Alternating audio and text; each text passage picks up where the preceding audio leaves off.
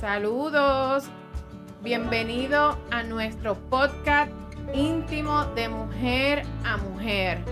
Aquí, aquí le habla Joana y allá.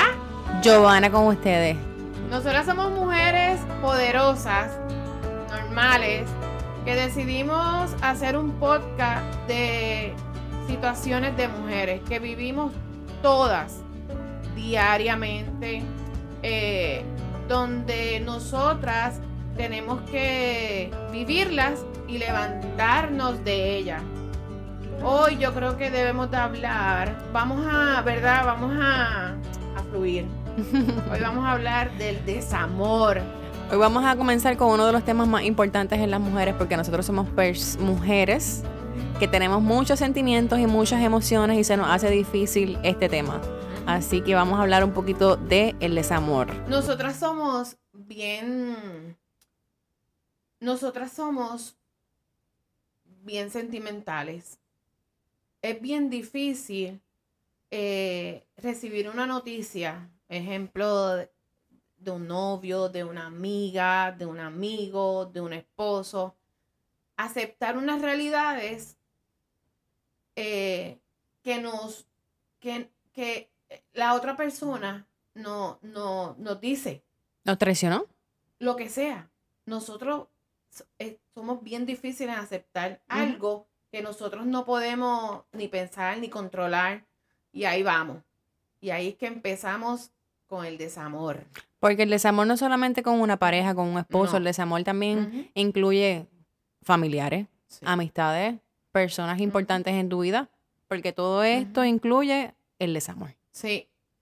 Y bueno, hay personas que, bien pocas, yo pienso, de- yo tengo amigas eh, y conocidas que casi todas, cuando nos sucede algo de pareja, de amigo, lo que sea, es bien difícil aceptar que al- alguna persona ya no quiera compartir con nosotros.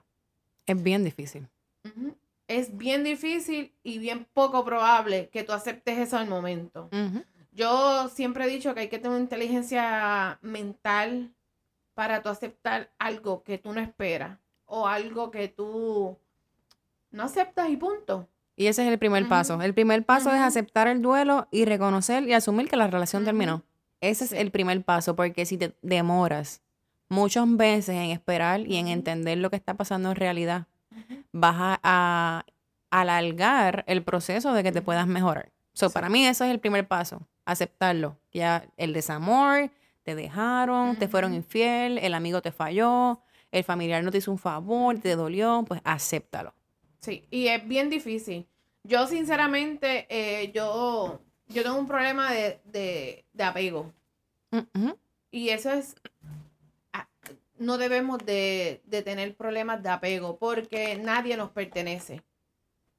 Este, y además de controlar. Muchas veces nosotros queremos controlar a personas, nosotros queremos controlar muchas cosas y nosotros no podemos tener el control de todo. Porque eso al final nos hace daño. Porque ¿cómo soltar? Ahí vamos. Cuando tú quieres controlar todo y tú no aceptas lo que diga la otra persona, ahí empiezan tus problemas mentales. Tus faltas de sueño, te, te va a dar llanto, eh, te vas a, a quedar en tu cuarto, porque es bien difícil eh, muchas veces aceptar lo que otra persona eh, te, te dice ¿Te dice o te hace? o te hace. Entonces, ¿cómo empezar a soltar eso? Y aceptar lo que, lo que la otra persona te hizo. ¿Cómo? Vamos. Lo lo- en mi opinión, lo primero Ajá. que hay que hacer es buscar ayuda. El primer día donde tú te sentiste traicionada por cualquier persona, ese mismo día tú vas a buscar ayuda porque es la forma más rápida de salir de aquí. Y no quiere decir que porque busques ayuda te vas a tardar un mes, dos meses, tal vez te pueden demorar años, pero es una persona profesional que va a estar ahí contigo mano a mano, dejándote saber todas las etapas de un desamor, porque el desamor tiene muchas etapas. Sí. Y muchas veces nosotros pensamos que, que esas etapas nos ocurren solamente a nosotros y que eso no es normal. Y que uno se va a morir, pero la realidad es que uno no se muere de desamor, No. uno lo supera, pero con las ayudas correctas. Y si no tienes el dinero para buscar ayudas, ¿verdad? Ya sea un psicólogo, un terapeuta, un coach de vida, tú puedes ir a YouTube ver qué es lo que te está pasando en específicamente, porque el desamor no es, para mí el desamor es un tema y para Joana tal vez es otro tema. Sí.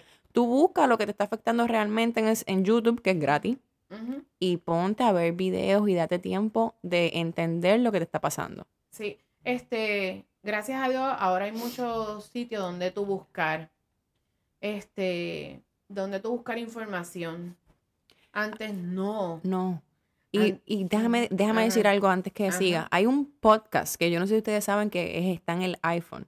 El mismo iPhone tiene esa aplicación de podcast totalmente gratuita, en donde tú puedes conseguir una persona que esté hablando de tu tema y escucharlo gratis. Sí.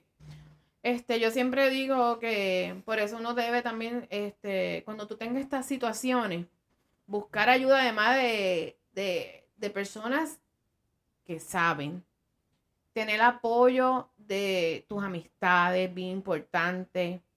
Eh, siempre tener una persona que, que tú sabes que cuando tú la necesites esté ahí, porque es bien importante. Porque aparte de que tú estás buscando ayuda psicológica, siempre es importante tú Las amigas terapia las amigas terapia. Eso es brutal. son importantes. Son súper Porque importantes. cuando estás en la cama tirada, una Sí. amiga que te diga, vente, Ajá. vente, siéntate ahí, llora ahí Y llora ahí. conmigo, eso es bien importante. Eso es bien importante. Y eso tú no lo ves en el momento. Porque tú estás en el momento sufriendo. Pero luego que ya tú pasas todos esos procesos, que te levantas de lo que te pasó, tú miras atrás y tú dices, wow, gracias. Porque ese, esos momentos que tú estuviste ahí llorando, pero estabas en el grupo, estabas tú exponiendo lo que tú sentías, eso te va a ayudar luego. Yo pienso que tú reservar todo lo que tú sientes, eso te hace un daño. Eh, En ese tema quiero entrar. Ajá. Porque en ese tema quiero entrar porque muchas veces uno piensa que es una víctima. Y la realidad del caso es que sí, tú eres una víctima de lo que te esté pasando en ese momento, pero no victimizarte, sino que hablar con todo el mundo. Mira, yo no me siento víctima, yo simplemente te estoy hablando porque ahora mismo estoy pasando por esto que me está pasando y yo te estoy hablando porque neces- necesito ayuda. Así que hablen con la más cantidad de personas que ustedes puedan Sí. hablar, escriban, Es cierto. hagan journal. Sí. Eh, eso es bien importante porque me he dado cuenta en estos últimos ¿verdad? meses eh, en mi vida que hacer journal con hora y con día y con toda la información que ustedes están pasando es importante porque puedes ir atrás y ver si en realidad lo que tú tienes es algo que tú quieres arreglar o si en realidad lo que tú quieres es algo que tú lo tienes en tu cabeza y lo estás idealizando. Así que mi tercer punto en el desamor es amor propio. Quiérete tanto, mi amor, quiérete Ujú. tanto que no importa qué, no importa lo que te digan, no importa lo que te hagan. Tú donde no estás bien, aléjate. Sí. Porque eso del, del amor propio, el, mucho amor propio te va a sacar del desamor. Sí, pero para llegar ahí, se- muchas veces se necesita un camino bien largo. Definitivo. Para llegar ahí, tú tienes que pasar varios procesos. Ujú. Y es normal. Sí, y, y yo pienso que una de las primeras etapas es tú aceptar que ya la otra persona, aceptar lo que te dijo la otra persona, no cegarte y decir, ¿por qué? Pero eso no puede ser así, porque es que tú no puedes pensar igual que la otra persona, pero eso tú lo vas este, entendiendo luego de pasar el proceso.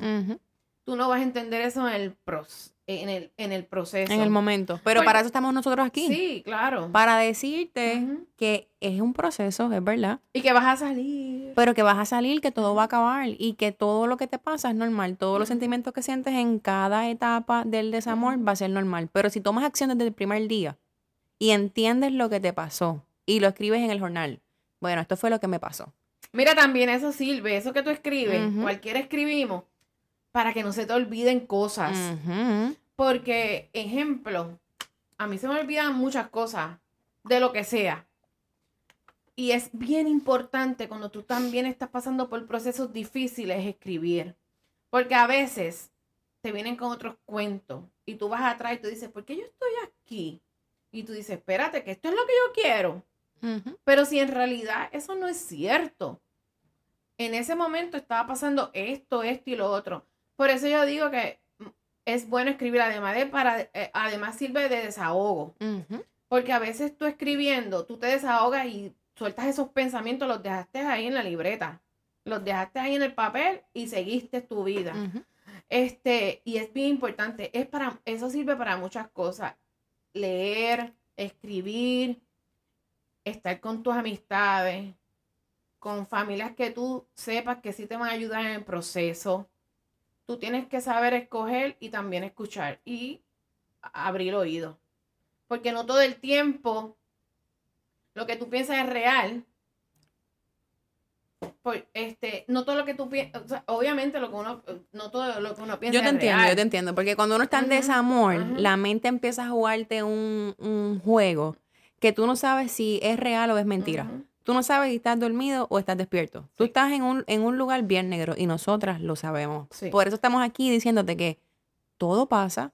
Escribe la razón por la que eh, a- estás en duelo. Acéptalo. El tiempo que te tome, acéptalo. Y después que lo aceptes, buscas, buscas tu ayuda. Mira, y sentir apego a las personas eso es malo para mí. No, para todo. Yo Eh, creo que para mí también. Ajá, porque tú, tú puedes sentir amor, un amor este, lindo, que se dé su espacio, que haya respeto, pero tú no puedes sentir que una persona es tu propiedad. Pero ahí vamos, eso uno lo va entendiendo En el camino. en el camino, cuando uno va cumpliendo edad. Uno se, uno tiene que saber que nadie es propiedad de nadie y que si a que la otra persona piensa que esto no está funcionando, que tú, eh, tú me hiciste esto, que yo pienso que, que algo está fallando, ya se está acabando el amor, tú no te puedes, tú no te puedes negar. Tú no puedes decir, no, no puede ser que esto esté pasando. ¿Por qué? Oye, porque te lo está diciendo la persona. Y eso es bien difícil aceptarlo. Pero ¿sabes qué? Lo importante es tú, tú saber que no las personas tienen que, que sentir ni pensar lo que, lo que, ¿verdad? Lo que uno siente ni piensa. Y ahí vamos, esa es la aceptación. Yo pienso que ese es uno de los primeros pasos importantes. Yo estoy bien de acuerdo contigo, pero ahora vamos. Cuando tú eres todo lo contrario que estás diciendo, que tú eres una persona controladora, que tú eres una persona que quiere saber dónde está tu pareja, que tú eres una persona que quiere saber Qué dónde están tus horrible. hijos y todas esas cosas, porque lo hay. Y en mi caso, yo te voy a decir, en mi caso, pues yo soy un poquito así, controladora.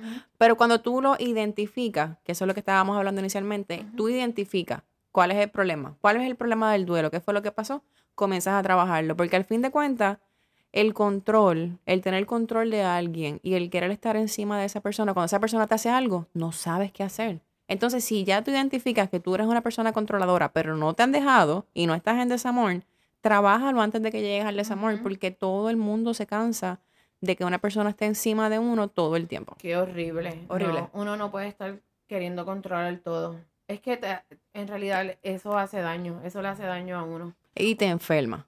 Claro. Y te, enferma. Y al final pasan los años y pasa el tiempo y tú misma te das cuenta que no fue para nada. Porque no, vale la pena en realidad. No vale la pena y aparte que, mira, ya no, no se debe controlar a nadie. Tú no puedes hacer que la otra persona piense lo que tú quieres. Vamos por ahí. Hay que respetar si la otra persona te dice, mira ya, en serio, ya como que ya te he dejado de amar. Eso es bien difícil, yo lo sé, esto, esto es de la boca para afuera. No, pero es que cuando pasa el tiempo tú dices, wow, es cierto, a veces uno va perdiendo el amor, uno va perdiendo el interés por lo que sea. Y no siempre tiene que ser una tercera persona, simplemente el diario vivir. Nosotras las mujeres somos muy intensas Demasiado. y los hombres son bien relajados. Y a veces lo que es importante para uno, para ellos no. Pero ahí vamos, por eso en matrimonio tiene que haber una comunicación, en, en una amistad, en el trabajo, en todos los aspectos de la vida, con los hijos, todo. Para mí el matrimonio tiene que ser 50 y 50. Ujú. Y no necesariamente todos los días del año tiene que ser 50 y 50, Ujú. porque hay veces que un, pa- un partner está enfermo, se siente mal, está decaído y ese día tú tienes que ser un 100. Pero la mayoría del tiempo un partner tiene que ser 50 y 50, porque lo que pasa es que si nosotros las mujeres asumimos el papel de mamá, que es lo que muchas veces hacemos, queremos estar ahí para ellos, para toda su... Casi siempre. casi siempre. Queremos estar ahí para todo, como una, como una buena madre. Ajá. Pero la, real- la realidad del caso es que un matrimonio debe ser 50 y 50 porque pasan los años y tú te cansas. Y los seres humanos evolucionamos cada 10 años y en ese 10 años que pasaron, tú te cansaste. Este, controladoras. Y eso es malo. Eso es malo. Tú no puedes controlar. Porque sabes qué? que eso cansa.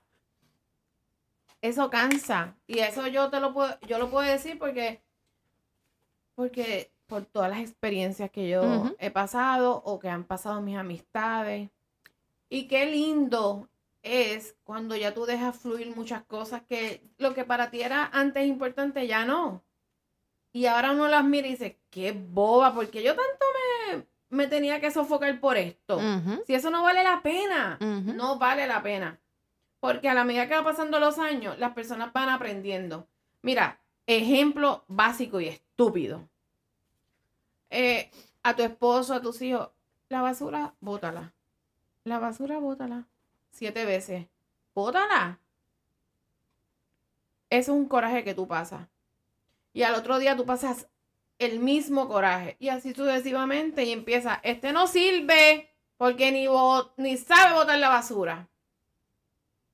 Todo eso la gente lo va escuchando. ¿A ti te gusta que te digan mil cosas? Mira, tú no sabes hacer esto. No, hay que decirlo las cosas con amor y después y ser. Yo pienso ahora. Es, hay cosas importantes en la vida donde uno tiene que, que ser consistente. Uno decir, este, mira, vamos a, vamos a hacer esto entre los dos. A veces yo sé que es difícil que de una la gente lo haga. Y no voy a decir más que los esposos, porque los hijos también. Pero nosotras, yo te lo digo por experiencia, uno no debe de botar energías en eso. Porque hay otras cosas tan importantes como la salud de uno. Mm.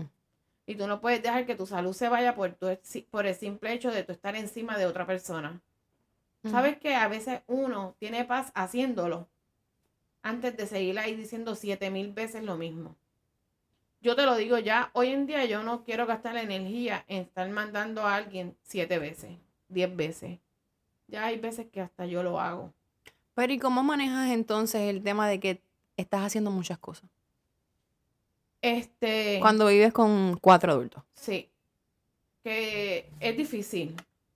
Muchas veces entre mi esposo y yo hacemos un equipo, como siempre a veces nosotros decimos, somos un equipo.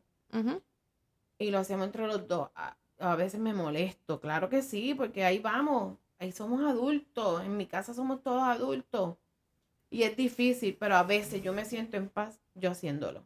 A veces. A veces. Otras veces no lo hago. Y muchas veces les peleo. Pero peleo y suelto.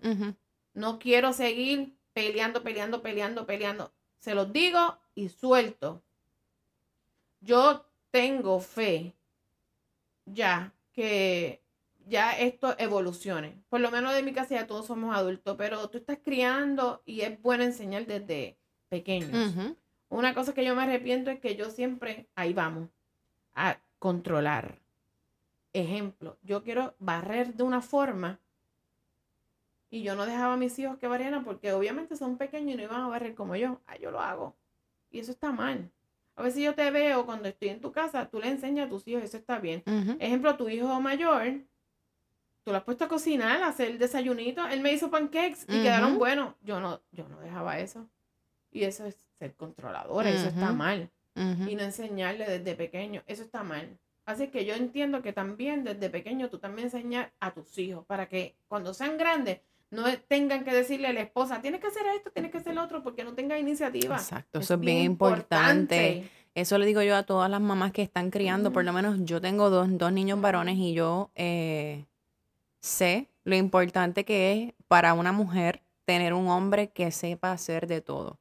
De todo digo, desde la cocina hasta la ropa, hasta cosas eh, de handyman. Porque no solamente es, ay, el hombre hace cosas de handyman, porque no todo el tiempo se hacen cosas de handyman.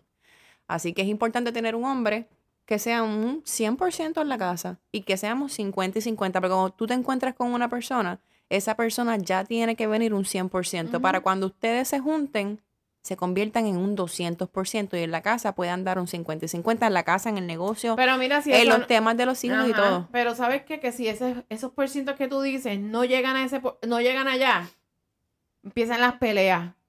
¿Y sabes qué? Llegamos a qué? Al desamor. Al desamor. Llegamos al desamor porque nos cansamos. Y vamos a, vamos a, a eso. Empieza una batalla mental Sí. que si tú estás casado, empieza una batalla mental por meses, por años y años y Uy, años, hasta que no. uno termina explotando y uno termina eh, cien- haciendo lo que uno no quiere hacer. Sí. Así que en el tema de desamor también es importante conseguir una pareja correcta.